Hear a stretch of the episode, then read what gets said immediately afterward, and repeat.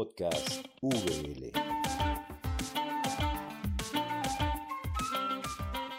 Muy buenas a todos, a todas. Muchísimas gracias por acompañarnos en este podcast. Este podcast es muy especial porque cumplimos un año de estar al aire, un año de que ustedes nos acompañen y conversemos, aprendamos de, de todos estos temas tan interesantes. Y hoy tengo la oportunidad de hablar con la rectora de la universidad. Bueno, pero antes de eso, permítame presentarme. Soy Raquel Huertas, estudiante de licenciatura de Ciencias Teológicas y les voy a acompañar hoy en este diálogo con la rectora. Bueno, la profesora Elizabeth Cook es doctora en Biblia, eh, lleva cuatro años siendo rectora en la universidad y además de eso, fue con la primera persona con la que grabamos el podcast. Entonces, para mí es muy emocionante poder compartir con ella este aniversario. Entonces, profesora, ¿cómo se encuentra el día de hoy? Hola Raquel, muy bien, ¿cómo estás? Muchas felicidades por este podcast, por la idea, por el esfuerzo y por todo el entusiasmo que vos y Jessica han invertido en este proyecto que ha resultado ser tan bonito. Y muchas gracias. Y de tanto aprendizaje. Empezamos con audio y hoy ya estamos en video, empezamos este año con video y, y, eso me tiene muy emocionada porque ya podemos vernos las caritas también, ¿verdad, profe? Entonces, este, hoy vamos a hablar de algo muy interesante, ¿verdad? Vamos a hablar del Deuteronomio. Y cuando preparábamos este podcast, yo me emocioné mucho porque me di cuenta que, que habían cosas que yo no le había prestado tanta atención a este libro. Hay muchos secretos ahí ocultos. Bueno, no están secretos, pero no les prestamos atención, ¿verdad? Entonces, este, bueno, antes de empezar el tema, por favor, si ustedes gustan, dejarnos like, eh, darnos like, dejar sus comentarios en la cajita de comentarios, felicitarnos por este aniversario, este, contarnos de dónde nos escuchan, sugerirnos temas para próximos podcasts o si tienen preguntas, todo lo que ustedes deseen compartir con nosotros lo pueden hacer en la cajita de comentarios. Bueno, profe, profesora Elizabeth, este, y empecemos tal vez por la pregunta más básica, que esa pregunta me llamó la atención, ¿qué es el Deuteronomio? Bueno, eh, tal vez es la pregunta más complicada, ¿qué, es el Deuteronomio? En realidad tenemos que hablar en, en, varios niveles cuando hablamos de qué es Deuteronomio. En primer lugar, es el último libro del Pentateuco, ¿verdad? Perdón, con Deuteronomio cierra lo que empieza en Génesis. Eh, los cinco libros del Pentateuco. El libro de Deuteronomio es eh, el, ya casi, casi entramos a la tierra, eh, está narrado en ese momento, ¿verdad? Que el pueblo de Israel con Moisés ha llegado a Moab, están del otro lado del Jordán, del otro lado de la tierra de Canaán y están a la expectativa de entrar. Entonces, el libro de Deuteronomio se ubica literariamente en este contexto, como el final del viaje antes o del largo peregrinaje antes de entrar a la tierra. Por otro lado, el libro de Deuteronomio es eh, el inicio de otro conjunto literario, es como una bisagra. Eh, lo que se ha llamado, lo que eh, comúnmente se, se designa la historia deuteronomista que parte del libro de Josué, la conquista de la tierra, hasta Segunda Reyes y la pérdida de la tierra. Entonces, el libro de Deuteronomio se presenta como un programa para el pueblo de Israel sobre cómo vivir en la tierra, cómo ser pueblo. Y este programa lo anuncia Moisés. Entonces, a diferencia de los otros libros del Pentateuco, donde el narrador nos cuenta lo que está pasando, aquí lo que tenemos son discursos de Moisés. El libro está organizado básicamente en cuatro discursos, este, en los cuales Moisés cuenta el pasado, recuerda al pueblo de Israel, porque ahora estamos con la segunda generación. Entonces, todo lo que ha pasado desde el Sinaí hasta donde han llegado hoy, y luego empiezan las exhortaciones Em, sobre cómo vivir en la tierra, sobre la fidelidad a Yahvé sobre todo. Y en el puro corazón, entonces ya llegamos a la esencia de Deuteronomio, en el puro corazón está el código deuteronómico, es decir, código de leyes del capítulo 12 al 26, una colección legal que se ubica como el centro de lo que al final del libro se va a llamar el libro de la ley, ¿verdad? El libro de la Torah. Entonces, muchas cosas podemos decir acerca de qué es Deuteronomio. Bueno, casualmente cuando estábamos eh, planeando este podcast, yo tenía tantas, tantas, tantas preguntas que tuvimos que limitarnos, ¿verdad? Y algo que me llamó mucho la atención, bueno, era eh, primero que yo le comentaba que yo sentía que este libro era como como Josué, eh, perdón, como Moisés tratando de hablar con el pueblo, diciéndole no se olviden lo que pasó, yo ya no voy a estar, él sabía que ya se iba a morir, que no iba a entrar a la tierra con ellos, y él era como el que los había como acomodado, era una generación nueva, entonces e, era, eh, yo le sentí, sentía como este anhelo de, de Moisés de decirle al pueblo, compórtense bien, háganlo bien, yo ya no voy a estar ahí, ¿verdad? Entonces usted me hablaba aquí de que había un discurso sobre la identidad y eso me llamó poderosamente la atención. ¿Por qué no hablamos un momentito de, eso? Sí, en, realidad es eh, un casi un discurso de despedida de Moisés o está organizado de esa manera, especialmente ya la última parte del libro es claramente el discurso de despedida donde Moisés me dice, eh, les dice, yo ya no voy a estar con ustedes, voy a, ¿verdad? Voy a quedarme de ese lado, em, aunque eso lo va anunciando desde el inicio. Y él está dando eh, estas exhortaciones que vienen a ser las normas y los preceptos para cumplir la alianza de Yahvé con Israel. Profe, perdón. Y, solo, solo para aclarar, es que usted acaba de usar una, una, palabra muy interesante que es exhortación. Y yo sé que en muchas iglesias exhortación quiere decir regaño, ¿verdad? Entonces, ¿por qué no, no, no, aclaramos un momentito ese concepto para que, para que las personas que tal vez lo, lo entiendan de otra forma puedan entender a qué nos referimos? Sí, es muy buena la, la aclaración, Raquel. Es decir, es una enseñanza, es una enseñanza para el pueblo. Entonces, él tiene eh, en, los primeros capítulos hasta el capítulo 11, especialmente del 4 al 11, una serie de una fundamentación de por qué es importante eh, obedecer la ley, cumplir con las exigencias de la alianza, ser fiel a Yahvé sobre todo, ¿verdad? Entonces, esa, eh, eh, esa enseñanza va a incluir, bueno, ¿y qué pasa si no? ¿Verdad? Y ahí es donde tenemos, bueno, al final capítulos 27, 28, tenemos eh, maldiciones y bendiciones, ¿verdad? Si hacen esto, eh, van a tener, y es que aquí hay un elemento muy importante, no es regaño precisamente porque es casi, más bien es animarnos a asumir esta forma de vida para, y ahí lo dice, para felicidad, para sabiduría, para tranquilidad, es decir, para disfrutar de los bienes de la tierra que Yahvé está dando a este pueblo. Pero el incumplimiento tiene consecuencias muy graves, ¿verdad? Entonces, cuando, volviendo a la pregunta de identidad que me hiciste, cuando hablamos de la identidad del pueblo, es precisamente, se basa en esta alianza con Yahvé. Al final del libro, casi al final de Deuteronomio, Moisés dice en la celebración de la alianza, ahora son pueblo de Yahvé, ¿verdad? Es decir, es conformarse en ese pueblo. Ahora, ¿qué significa? ¿Cuáles son las características que marcan la identidad del pueblo? Habría que hablar, por un lado, de cómo se entiende, cómo se debe entender Israel en cuanto a sus prácticas. ¿Verdad?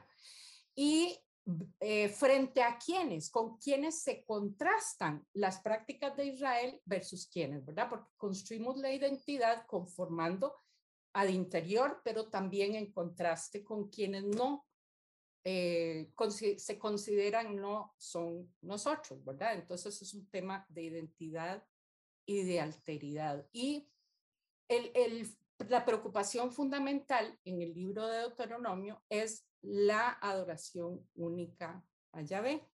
Entonces el pueblo de Israel debe adorar únicamente a Yahvé.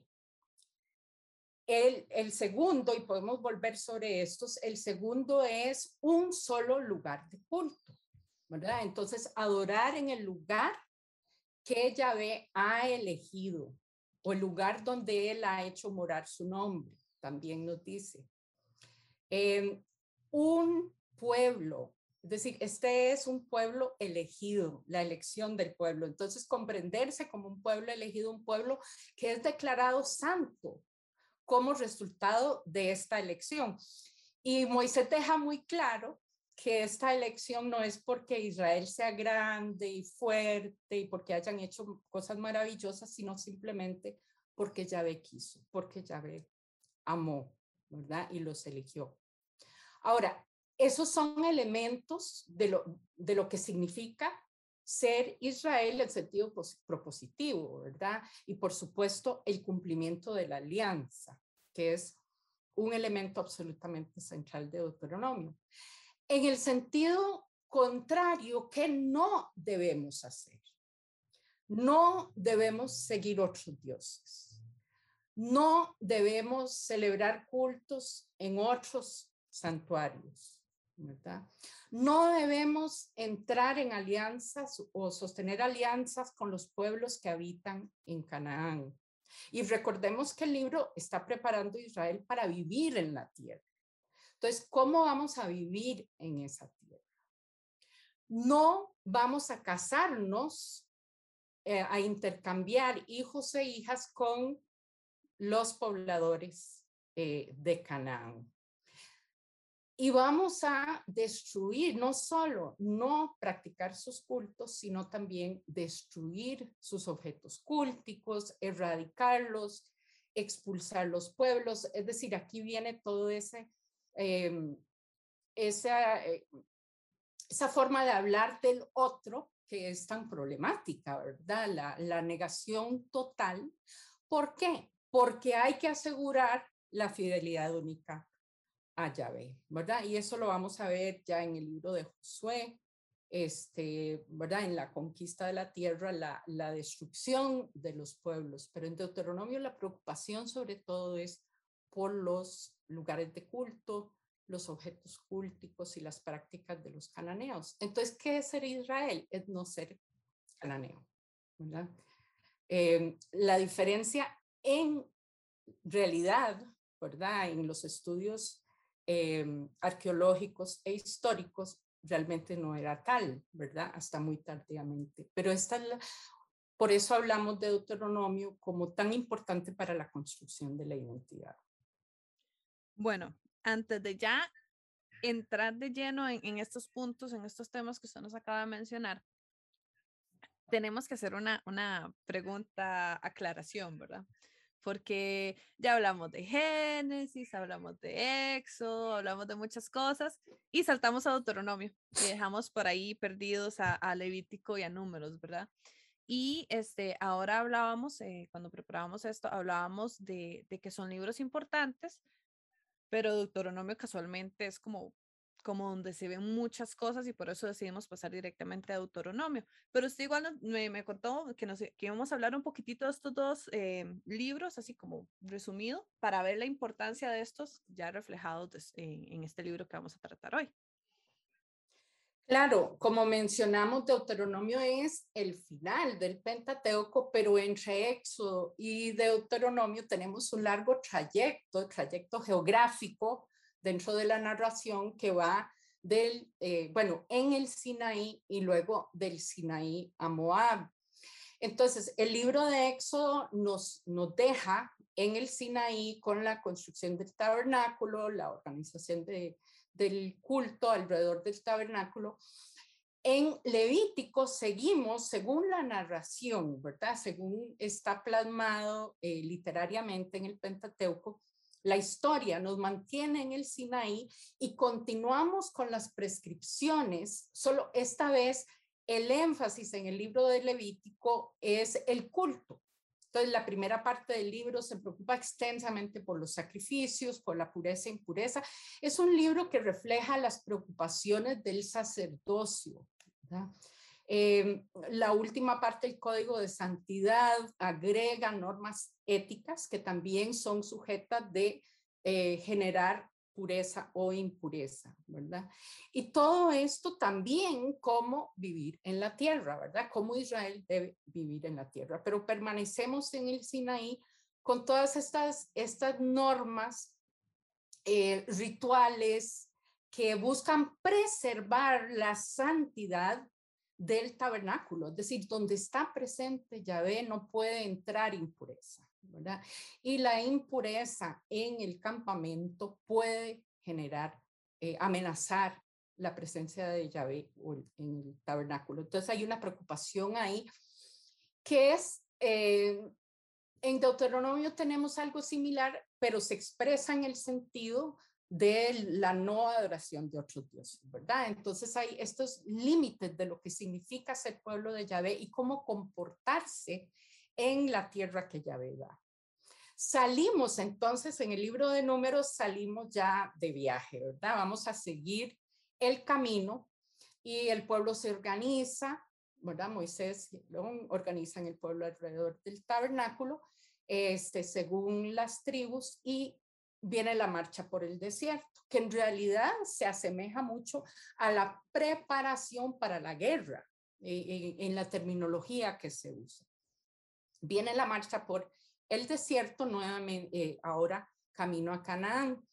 Ahora, en el libro de Éxodo tenemos las murmuraciones, ¿verdad? Es decir, ¿por qué salimos de Egipto? Estamos peores, ¿cómo, ¿Cómo es posible? No tenemos agua, no tenemos comida.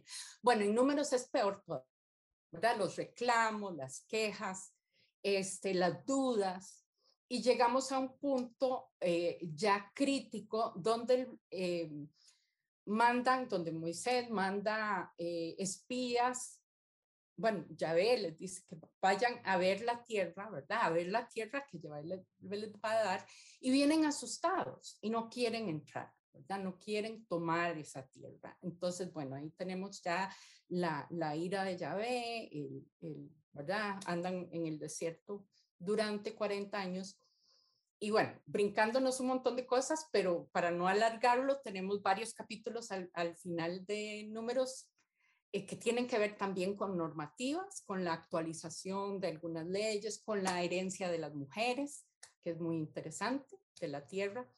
Y este, llegamos entonces a Moab con Moisés, la segunda generación, ¿verdad? Y estamos en, en Deuteronomio. Entonces, eh, en la composición de, estos, de este conjunto se han unido, se han vinculado estos libros, aunque su origen, ¿verdad? En sus formas más antiguas no, no es común, ¿verdad? No empezó siendo un solo relato. Bueno, entonces ya, ya hicimos el resumen, ¿verdad? De Éxodo, llegamos a Deuteronomio, ya igual usted al principio nos hizo un resumen de los temas y, y de general de qué se trata el Éxodo. Pero hablamos de que el tema principal, que usted ya lo mencionó también, es la unidad del pueblo. Y ahí hay muchas implicaciones, me llamó mucho la atención eh, que hay incluso implicaciones políticas, porque son cosas que a veces uno no, no, no piensa, como está leyendo un texto que normalmente utilizamos en, en, en liturgias o, o textos religiosos, ¿verdad? Entonces, a veces uno no piensa en políticas y en esas cosas metidas dentro del texto bíblico y en realidad hay mucho, ¿verdad? Entonces, empecemos por el tema de, de la unidad y ahí vamos desarrollando los diferentes temas que usted ya nos, nos, nos habló al principio. Sí, hablamos, bueno, eh, yo diría unicidad, ¿verdad? Em, lo que mencioné hace un ratito, es decir, un solo Dios. Y esto hay que verlo en el marco de la, religiosidad absolutamente normal y común de, Israel y del entorno de, de tener muchos dioses, de adorar diversos dioses, más bien lo extraño sería uno solo. Este, pero entonces no, el libro de Deuteronomio no está diciendo Yahvé es el único Dios, no, Yahvé debe ser el único Dios de Israel, ¿verdad? Este debe ser el único Dios de Israel, es Yahvé. Inclusive, no solo Yahvé versus eh, Baal o Aserá u otros dioses, sino también solo hay un Yahvé, porque tenemos en, en este entorno la la costumbre, digamos, de asignar, de tener un, llave local, digamos, el, el, llave de Betel, el llave, llave de Temán, el llave, llave de Samaria, ¿verdad? Entonces, es, al hablar de unicidad, vamos a centralizarnos en un solo lugar, que será Jerusalén, ¿verdad? Entonces es, ¿cuál llave? Este llave, el único llave, un llave únicamente, ¿verdad? Entonces, este llamado a la fidelidad y a la adoración de un solo, de un solo Dios, ¿verdad? Que es Yahvé, eh, eh, es, acompañado en el Shema, ¿verdad? Es acompañado de la exigencia de amar a Dios. Amarás al Señor tu Dios.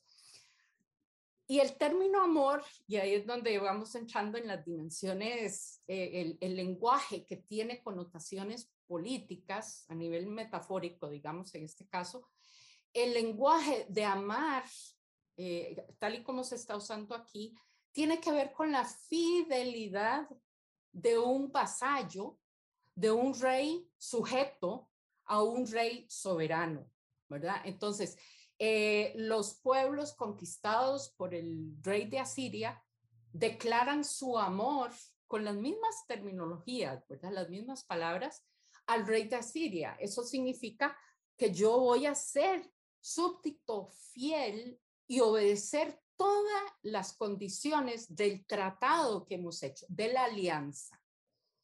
Y aquí es donde venimos a la naturaleza literaria eh, o de la forma en que Deuteronomio está organizada y muchas de las formulaciones que usan que aluden a este tipo de tratados de vasallaje, especialmente asirios, ¿verdad? Como, eh, como una forma de hablar de la relación entre Israel y Yahvé, ¿verdad? Israel es el pueblo súbdito de Yahvé, su soberano. Y en estas relaciones tenemos obligaciones y, ¿verdad? bendiciones, qué sé yo, para ambas partes, ¿verdad? Ventajas y, y obligaciones y, bueno, este, lo, el soberano está obligado a proteger, a velar por el bienestar de sus súbditos y los súbditos a obedecer y a ser fieles en todo, a no andar tras otros.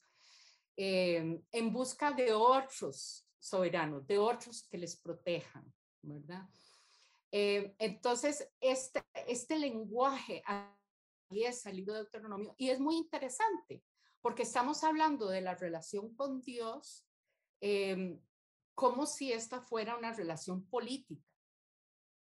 Si ubicamos esto en el contexto del imperio asirio, que es posiblemente cuando las primera, la primera redacción del libro, podríamos pensar que hay de cierta manera una resistencia o una expresión de que nuestra lealtad no es al rey asirio, el soberano, sino a Yahvé, que va a ser nuestro rey soberano. Profe, antes de seguir ahí, hay una palabrita que usted mencionó ahorita y solo y la explicó, pero por si no la conocen, que es la palabra Shema, ¿verdad? Entonces, este, el Shema es, es como eh, una frase muy típica, que es la que usted dijo ahorita, que es la que se le da a, a los diferentes reyes, pero ¿por qué nos, no nos cuenta un poquitito de esta palabra y como para aclarar bien el, el, la terminología? Sí, Shema, cuando hablamos del Shema es el Deuteronomio 6, Cuatro, y aquí lo tengo. Escucha, Israel, Yahvé, nuestro Dios, es el único Yahvé. ¿verdad? Esa es la, la, traducción que tengo aquí en la Biblia de Jerusalén. Amarás a Yahvé tu Dios con todo tu corazón, con toda tu alma y con todas sus fuerzas. Ese es el Shema y es un, un verso eh, muy repetido, especial en el judaísmo hasta hoy, ¿verdad? Es la afirmación de fe, ¿verdad? Entonces, escucha Israel y aquí tenemos esta esta palabra Shema significa escucha. Em, y es precisamente lo que Moisés está haciendo, es hablar para que escuchen. Y hablar para que escuchen y para que recuerden. Entonces, ese, en ese capítulo 6 continúa diciendo, ¿verdad? Van a enseñar estas palabras a sus hijos. Este, en el libro de Deuteronomio eh, hay una preocupación muy, muy eh, sistemática por la memoria, por recordar, por enseñar hacia el futuro, por recordar atándoselas a las manos, ¿verdad? En, en el marco de la puerta. Es decir, esto tiene que estar presente siempre, la, la ley. El rey debe leer el libro de la ley, este, es no olvidar, recordar y no olvidar. Entonces, escucha, aprenda, ¿verdad? Este, y enseñe y cuente a los hijos, las futuras generaciones. Entonces, el libro de Deuteronomio está muy preocupado de que la segunda generación, ¿verdad? Sepa lo que ha pasado. Entonces Moisés cuenta el pasado. Recuerden esto, aunque ustedes no lo vivieron en persona, pero recuerden esto. Es una memoria colectiva que conforma una identidad de grupo. Y cuéntenlo a los que vienen. Sí, no, casualmente eso, es lo que iba a aclarar, porque a veces, como nosotros lo leemos muchas veces seguido, no nos damos cuenta la cantidad de tiempo eh, eh, en la redacción, ¿verdad? No nos damos cuenta la cantidad de tiempo que pasó entre las personas que realmente salieron de Egipto y las que van a entrar a Canaán. No eran las mismas personas, eran los hijos de esta primera generación, ¿verdad? Entonces eh, se ve la preocupación de Moisés de decir, yo ya no voy a estar, ustedes no vivieron esto, pero recuerden, lo hemos contado muchas veces y aún así Em, como, como le decía ahora, es el, el Deuteronomio es como un resumen o, o, mm, o, Moisés hace como un resumen de todo lo que ha pasado. Recuerden que en Egipto pasó esto, ahora pasó esto, en el desierto pasó esto, y ahora ya llegamos aquí y lo que sigue es esto, pero yo no voy a estar ahí. Entonces me parece muy, em, muy interesante y muy, insisto, como yo siento a Moisés muy preocupado porque no va a estar y tiene miedo que su pueblo falle. Entonces es como este recordatorio constante, ¿verdad? Así es como lo siento. Ahora, hablamos también, ya, ya también lo mencionamos, pero este, yo, yo siento que es un tema importante porque a veces nos cuesta este, comprenderlo y es el tema de la adoración, ¿verdad? Eh, como en actualidad nosotros vemos el monoteísmo, o sea, el que solo existe un Dios y solo se adora un Dios, este, tratamos de poner eso mismo e, en el pasado y no era así y a veces nos cuesta mucho como, como procesar eso. De hecho, por cierto, eh, este tema lo hablamos ampliamente en el podcast número uno entonces pueden escucharlo porque ahí, hablamos mucho. Pero quiero que lo retomemos un poquitito porque en ese entonces existían muchos dioses. Israel conocía muchos dioses también y, se vuelve un pueblo este, monoteísta hasta mucho tiempo después. Todavía aquí no era monoteísta. Entonces, eh, esta, esta parte de adoración, de reconocer a Yahvé como su Dios, ¿cómo, cómo podemos entender este, este proceso o este momento? Sí, tal vez hay que, antes de decir esto y, con relación a lo que mencionaste de las generaciones, ¿verdad? Recordemos que el libro no se escribe, digamos, Moisés no lo va escribiendo mientras caminan por el desierto ni cuando están en el Moab, sino que estos son textos que surgen mucho después, este, algunos recopilando tradiciones antiguas, ¿verdad? El código deuteronómico que se alimenta de, otros códigos legales en Éxodo em, y otros, este, pero que entonces estamos, estamos hablando, la historia nos habla del pueblo en Moab, listos para entrar a la tierra, pero lo que en el momento en que se habla de esto, que se cuenta la historia, que se considera importante recordar esta historia, eh, son probablemente tres periodos claves en, en, la historia de Israel, ya la monarquía y posterior a la monarquía, ¿verdad? Entonces, posiblemente hay mucha discusión sobre esto, pero creo que es importante porque eh, la caída del reino del norte, ¿verdad? Y las reformas culticas eh, y políticas en Jerusalén en el siglo VIII, finales del siglo VIII, luego tenemos el exilio, ¿verdad? En el siglo VI y el posexilio eh, bajo los persas, entonces asirios, babilonios, persas. Este, no podemos hablar de monoteísmo realmente hasta quizá en el exilio, aunque todavía en el exilio hay polémica contra la adoración de otros dioses, ¿verdad? En, el, en el posexilio no vemos ya tanto esa polémica, ¿verdad? Ahora, no, nosotros tenemos que recordar eso como, como una, es decir, entender esto como eh, una, un libro que se escribe frente a realidades políticas, religiosas que el pueblo está viviendo, ¿verdad? las amenazas de los imperios, amenazas contra la identidad, ¿verdad? Este, la, la reconformación de lo que significa ser Israel en medio de periodos de crisis. Entonces, em, hablar de, del solo Yahvé, ¿verdad? Hablar de solo Yahvé y muy importante, vinculado a solo Jerusalén. Aunque Deuteronomio nunca menciona Jerusalén, ¿verdad? Habla del lugar que Dios Yahvé ha elegido.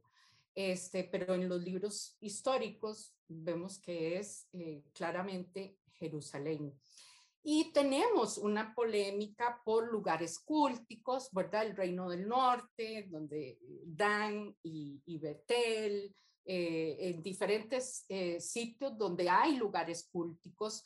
Em, tenemos a los, el culto que se celebra en diferentes lugares y hay una, una búsqueda de centralizar esto en Jerusalén.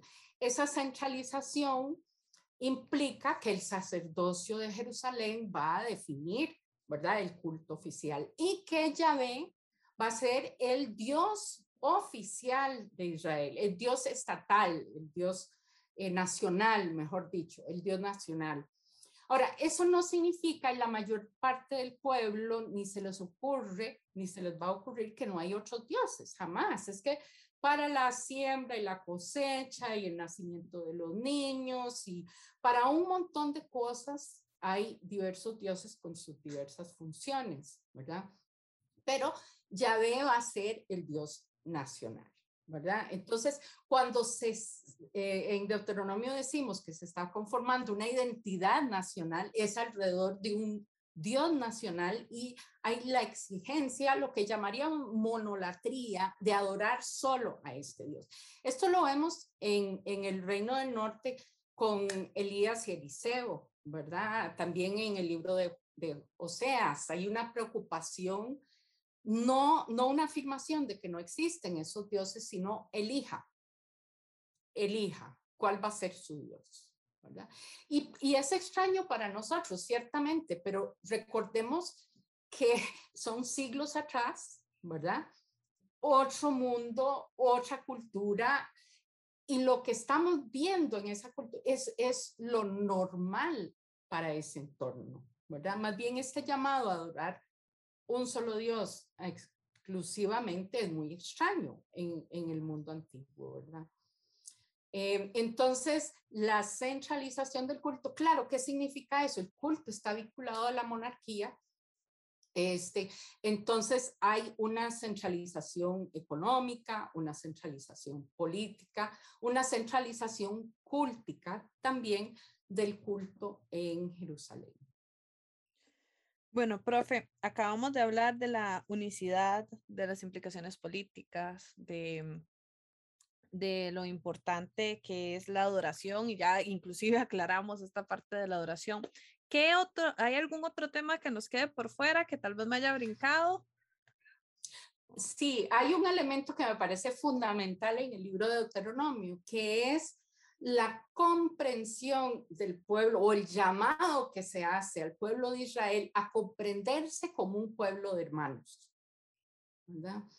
Con un pueblo vinculado por relaciones de parentesco, sí, pero también por la solidaridad que debe existir en un pueblo emparentado.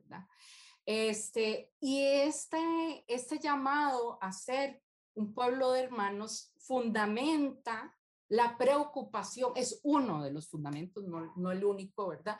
La preocupación por quienes son pobres, la preocupación por viudas y huérfanos, ¿verdad?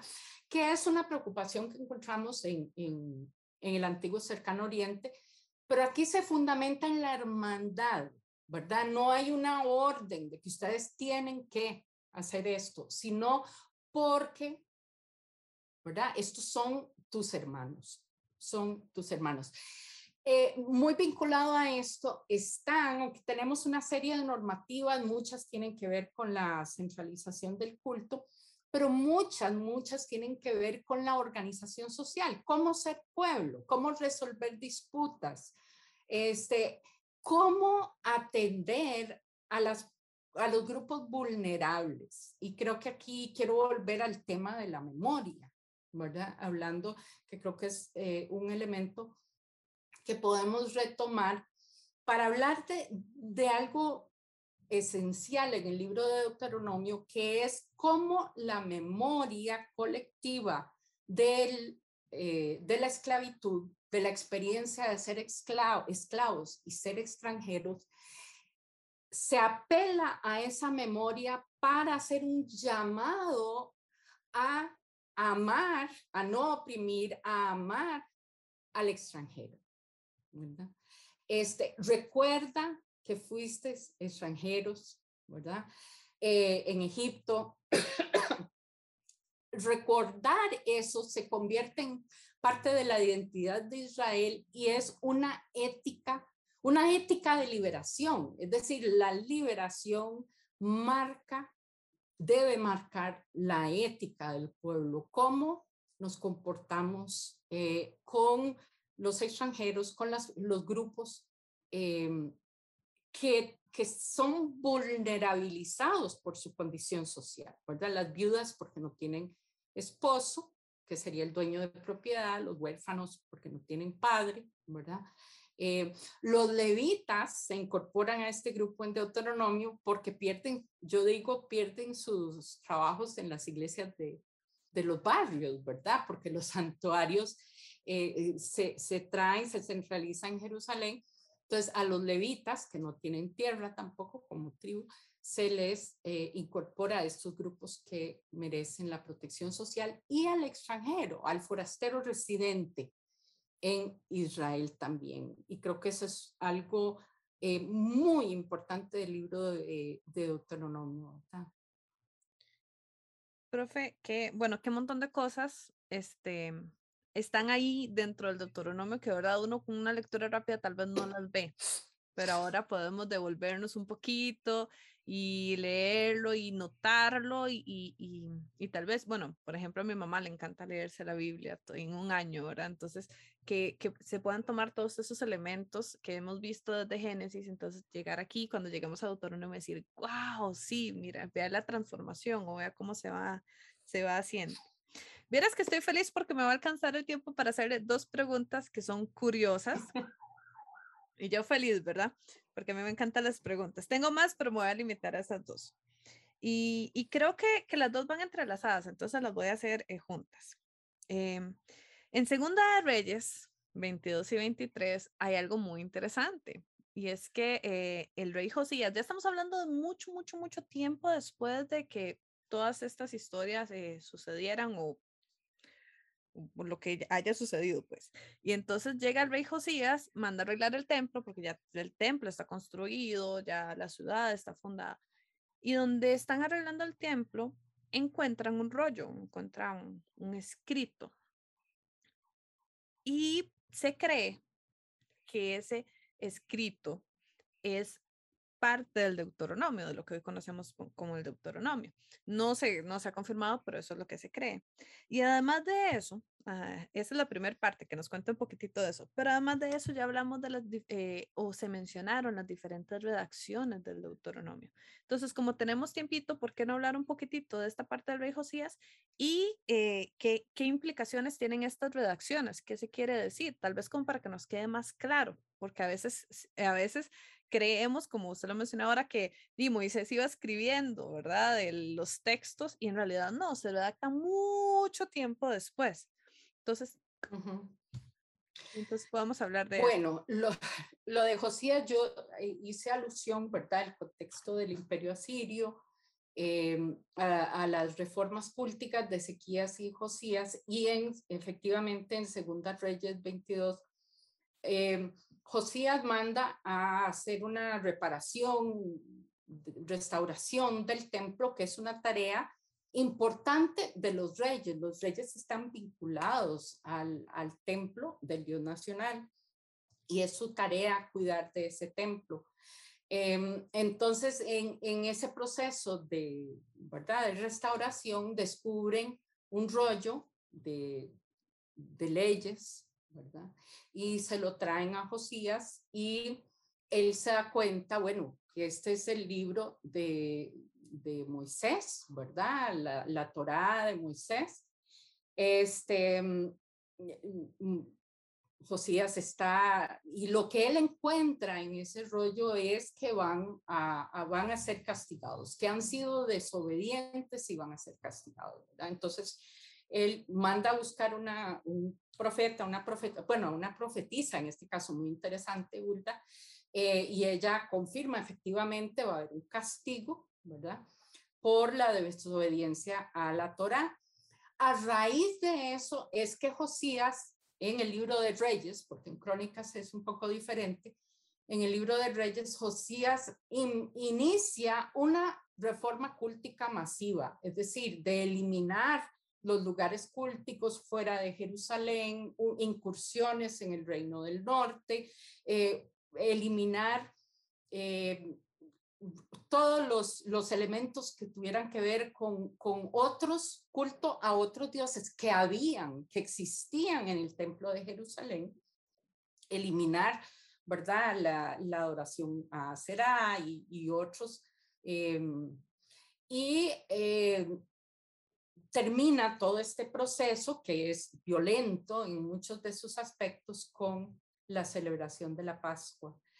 Entonces, eh, en los estudios bíblicos, a lo largo del tiempo se ha pensado, se ha identificado por las algunas semejanzas entre lo que Josías está promulgando, ¿verdad? Que es la eliminación de otros cultos a otros dioses, etcétera, la centralización en Jerusalén, se ha identificado con el código deuteronómico, que sería más o menos del capítulo 12 al 26. Ahora, em, es imposible saber, es imposible saber porque no tenemos ningún otro dato fuera de la Biblia. Es decir, en la Biblia tenemos Deuteronomio y en la Biblia tenemos la historia de Josías. Entonces, realmente es un argumento circular, ¿verdad? No, no, no tenemos confirmación externa.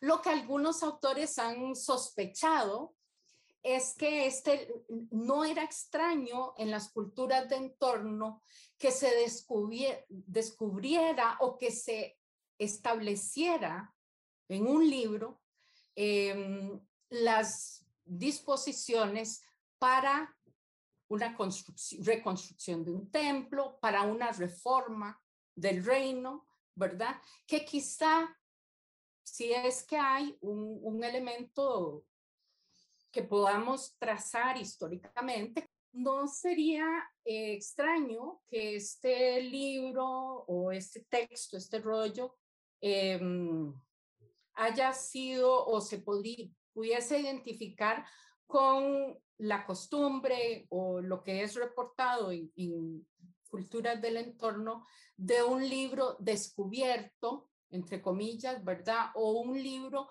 que fundamenta, que es, que se entiende que viene, ¿verdad? Entregado por la deidad o los dioses, la diosa, que fundamenta una reforma cúltica o que da indicaciones sobre cómo, cómo construir el santuario, el templo para ese dios. Entonces, em, no sabemos, ¿verdad? Pero es interesante que en el, el, relato de Josías precisamente es un texto, es un texto, es el libro que se, que se llama, ¿verdad? La Torah de Moisés, eh, o libro de la Torah de las Torah de Moisés, que se puede identificar, es decir, que hablamos de Moisés siglos después para fundamentar una, una reforma religiosa, ¿verdad?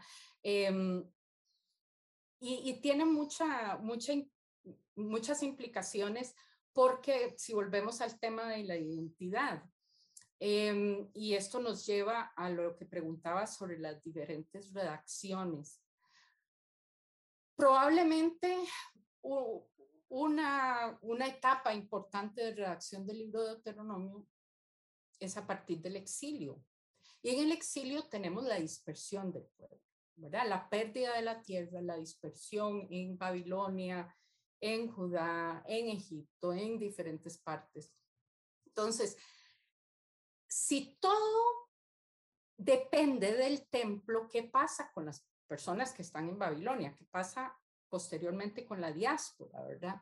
Entonces, el libro, el texto se va a convertir en esa presencia, ¿verdad? En ese eh, en ese vínculo del pueblo, en ese eh, elemento que marca la identidad y que no depende de dónde estoy geográficamente, ¿verdad? Y ahí tenemos, bueno, la, recitación, el, el, aprendizaje, el estudio de la Torah, la actualización de la Torah hasta hoy, tan importante porque es lo que nos vincula, lo que nos convierte en ese pueblo de Yahvé, ese pueblo de Israel. Ese, eh, el contexto de, del exilio es una de las reacciones probables porque vemos ahí qué pasa si no obedecen. Bueno, toda la pérdida de la tierra, las maldiciones, ¿verdad? Pero también están esos momentos, esos detalles de esperanza, de, de, de que Yahvé va a restaurar, de que van a volver, de que va a haber una, renovación. Eh, y luego en el post-exilio, que en los últimos años se ha hablado mucho de posibles agregados en el posexilio, eh, que quizá es cuando Deuteronomio se convierte en, parte de lo que hoy es el Pentateuco, eh, que ya tienen que ver más con cómo nos relacionamos con quienes no son Israel, ¿verdad? Eh, ahora que estamos viviendo en medio de extranjeros, ¿verdad?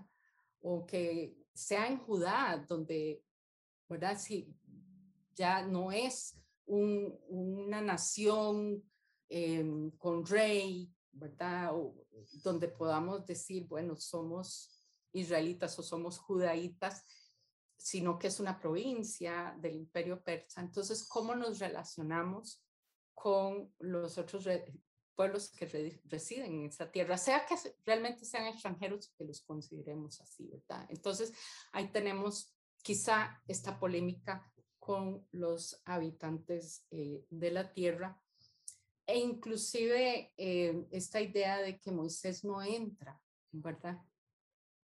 Profe, es ahora demasiado interesante todo lo que hemos visto. Bueno, yo creo que me va a tocar releer todo el, el, eh, los cinco libros del Pentateuco, porque eh, durante toda la grabación del podcast he encontrado demasiados, demasiadas cosas que no había tomado en cuenta, ¿verdad? Y ahora con todo lo que aprendimos hoy también. Pero como siempre, me quedan muchas preguntas, pero no me queda tiempo para hacerlas. Y no se vayan porque tengo un anuncio muy importante para el final del podcast sobre el aniversario. Pero entonces, profe, ¿cómo vamos a ver, como para cerrar, ¿qué tenemos que tomar en cuenta o qué, qué, qué debemos prestar atención ahora cuando queramos hacer esta relectura o, o, qué debemos tener presente al momento de estudiar estos libros? Yo creo que, bueno, ya, ya hemos hablado de la distancia temporal, cultural, geográfica, ¿verdad? En la, en la, la comprensión de lo religioso pero yo creo que el, libro de Deuteronomio nos, nos permite eh, encontrarnos también con elementos de nuestra propia vida, de nuestra propia vivencia, con, eh, eh, estamos como comunidades, como familias, como personas, siempre en, este camino de, de, la búsqueda de identidad, de quiénes somos, de cómo vivir delante de Dios, ¿verdad? Si, si somos creyentes, qué significa ser la comunidad humana, ya no hablemos de Israel, sino como seres humanos y quizá yo haría esa invitación a pensar, la Biblia está escrita a partir de la experiencia de un pequeño pueblo, pero recordemos que empieza con el mundo, empieza con, con la humanidad, ¿verdad? La creación de la humanidad y cómo vivimos como parte de esta humanidad. Y creo que ahí eh, ver cómo la fidelidad a Yahvé está vinculada a la hermandad, a la solidaridad, a la protección, al abogar por quienes eh, no tienen voz, ¿verdad? A la justicia, si bien en el Antiguo Testamento eh, la justicia tiene algunas connotaciones diferentes, pero es un llamado que encontramos en los profetas, ¿verdad? La, adoración a Yahvé no es solo ir al, al templo. En ese ir, en el libro de Deuteronomio, la celebración del culto incluye compartir con los esclavos, con el extranjero, con el levita, con quienes no tienen, ¿verdad? En el momento de compartir. El otro elemento que yo creo que es, es importante es, empezamos diciendo que el libro de Deuteronomio es un programa que, que introduce a Israel o que Moisés está enseñándole a Israel eh, cómo vivir en la tierra. Y creo que hoy, más que nunca, sentimos el desafío eh, de reaprender qué significa vivir en la tierra, qué significa eh, vivir como comunidades humanas, como grupos diversos que comparten este, este globo, ¿verdad? Donde hemos visto con la pandemia eh, qué tan vinculados y vinculadas estamos y cómo lo que pasa del otro lado del mundo nos afecta a nosotros de manera muy directa. ¿Qué significa vivir en esta tierra que Dios nos ha dado? Tal vez para, para ir haciendo algunas conclusiones, retomo lo que hablamos al inicio, ¿verdad? Deuteronomio se, se nos presenta en el Antiguo Testamento como un programa para vivir en la tierra, como un, una, una, cómo ser, ¿verdad? Una este, exhortación, para usar la palabra que me habías cuestionado antes, pero una forma de hablar de lo que significa ser Israel. Eh, mucho de lo que ahí se habla tiene que ver con ese entorno, ¿verdad? con la cultura, con la forma en que se entiende la sociedad, pero creo que hay elementos fundamentales. Si somos eh, llamados a adoración a Dios, ¿verdad? Si somos el pueblo de Dios, fundamentalmente en el libro de Deuteronomio hablamos de que esto significa la hermandad, la hermandad, la solidaridad. Este, en, y, esa solidaridad implica el cuidado de quienes son vulnerabilizados dentro del sistema social, eh, y económico en el que vivimos, ¿verdad? Y creo que quizá, quizá hay una, una tendencia a pensar que la adoración a Yahvé se limita al culto, ¿verdad? O algunas buenas obras, quizá.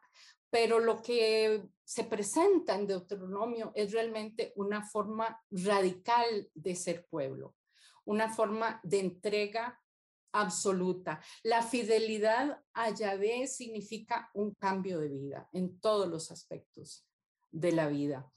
Eh, y significa un cambio en la forma en que entendemos nuestra relación con los y las demás y también con la tierra. Y tal vez con esto termino, no lo hemos mencionado, pero es un tema que está presente en Deuteronomio. Esta es una tierra que Israel va a recibir y el, en Deuteronomio 6, 8, 10 nos dice, eh, y 11, esta es una tierra la que ustedes no han hecho nada, las casas ahí están, se las voy a entregar, los viñedos están sembrados, todo esto se les va a entregar, ¿verdad? Toda esta tierra llena de eh, recursos naturales, etcétera. Es una tierra buena. Deuteronomio reitera una y otra vez, y los perros aquí en el fondo están muy de acuerdo, que esta es una tierra buena, la tierra buena que Yahvé les da. Ahora, ¿cómo vivir en esa tierra? Deuteronomio dice, si ustedes creen que la consiguieron por su propia fuerza, por su propio poder, por su propia capacidad, la van a perder. Si ustedes la reconocen como don de Dios, ahí Dios va a acompañar, a estar presente, ¿verdad? En, no significa que no van a haber problemas, por supuesto, ¿verdad? Pero es, es un llamado a, al cuidado con la soberbia, con el olvido de que lo que tenemos es don de Dios, de que lo que se nos ha dado es don de Dios. Sea eso las personas a nuestro alrededor, la tierra en la que vivimos con todos sus, los recursos que permiten la vida, ¿verdad? Es donde Dios. Y, y, ese es un, llamado reiterativo, en, reiterado en estos capítulos, es recordar y no olvidar que no es con tu poder y tu fuerza que lo has hecho, sino con la de Dios, ¿verdad? Em, entonces creo que eso nos, con eso podemos cerrar eh, nuestra conversación sobre algunos de los elementos del libro de Deuteronomio. Bueno, profesora, muchas gracias por compartir este podcast. Antes de despedirnos, este, quiero contarles que la universidad los va a premiar a ustedes por ser parte de este podcast durante un año. ¿Y cómo es esto? Bueno, resulta que el otro mes, en noviembre, vamos a tener un especial de dos episodios con el doctor Tomás Romer, quien es un especialista en Antiguo Testamento. Y nosotros tuvimos el placer de publicar un libro de él, hace como dos o tres años. Em, entonces, ustedes van a ver que en la descripción de este video hay un formulario. Si usted desea adquirir ese libro, se lo vamos a dar con un 20% de descuento, pero solo los que se inscriban en ese link. ¿Ok? En ese formulario ustedes escriben y además a todas las personas que compren el libro, que estén ahí inscritos en el formulario, vamos a rifar un libro llamado Introducción al Antiguo Testamento del profesor y doctor José Enrique Ramírez Quita. ¿Ok? Entonces, este, si ustedes quieren participar, llenen el formulario, se ganan ese 20% de descuento en el libro de Thomas Romer y quedan participando en la rifa del libro del profesor José Enrique. Y bueno, profe, se nos acabó el tiempo. Y ahora sí nos tenemos que ir. Bueno, muchas gracias Raquel y felicidades otra vez por este año de podcast. Eh, que sean muchos más. Que así sea. gracias por la invitación.